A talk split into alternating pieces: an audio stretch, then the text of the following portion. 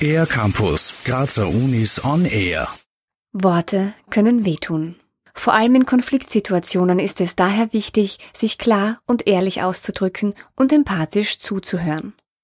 Klingt schwer, das muss es aber nicht sein. Elisabeth Hubner ist Trainerin am Zentrum für soziale Kompetenz der Universität Graz. Sie erklärt die vier Schritte der gewaltfreien Kommunikation, kurz GFK. Im ersten Schritt schauen wir uns an, was sind die Fakten. Und wenn wir das möglichst wertfrei beschreiben, dann also es kommt weniger leicht zu Spannungen oder da, dass wir das unterschiedlich sehen. Ein unordentliches Zimmer ist Ausgangssituation in diesem Beispiel.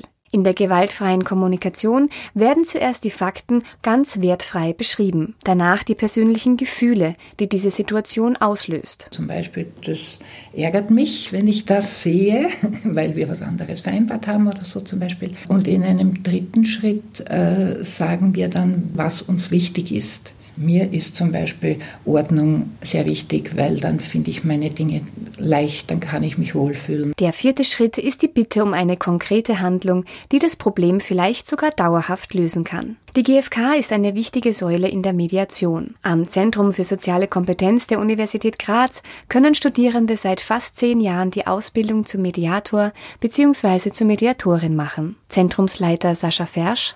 Mit äh, so einer Ausbildung ähm, erwerbe ich ja nicht nur Kompetenzen, die ich für meine Arbeit nach außen einsetze, sondern äh, erwerbe ja auch äh, Eigensteuerungskompetenzen.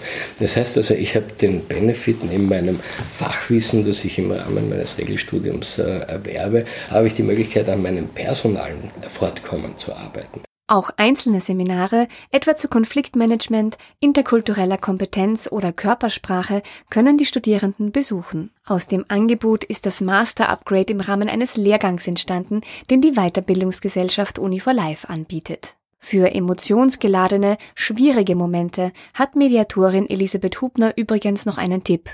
Eine Gesprächspause einlegen und diese auch bewusst so benennen. Wenn es Dauerbeziehungen sind, vorher vereinbaren. Wenn ich es schaffe, möchte ich nur mal jetzt sagen, ich höre jetzt bitte lieber auf. Ich komme wieder und wir reden über das Thema wieder. Ich muss es für mich sortieren. Am 6. Oktober ist der Tag der gewaltfreien Kommunikation. Diese Geisteshaltung verdient aber öfter als nur einmal im Jahr Aufmerksamkeit. Für den ER-Campus der Grazer Universitäten Gerhild Leliak. Mehr über die Grazer Universitäten auf ercampus-graz.at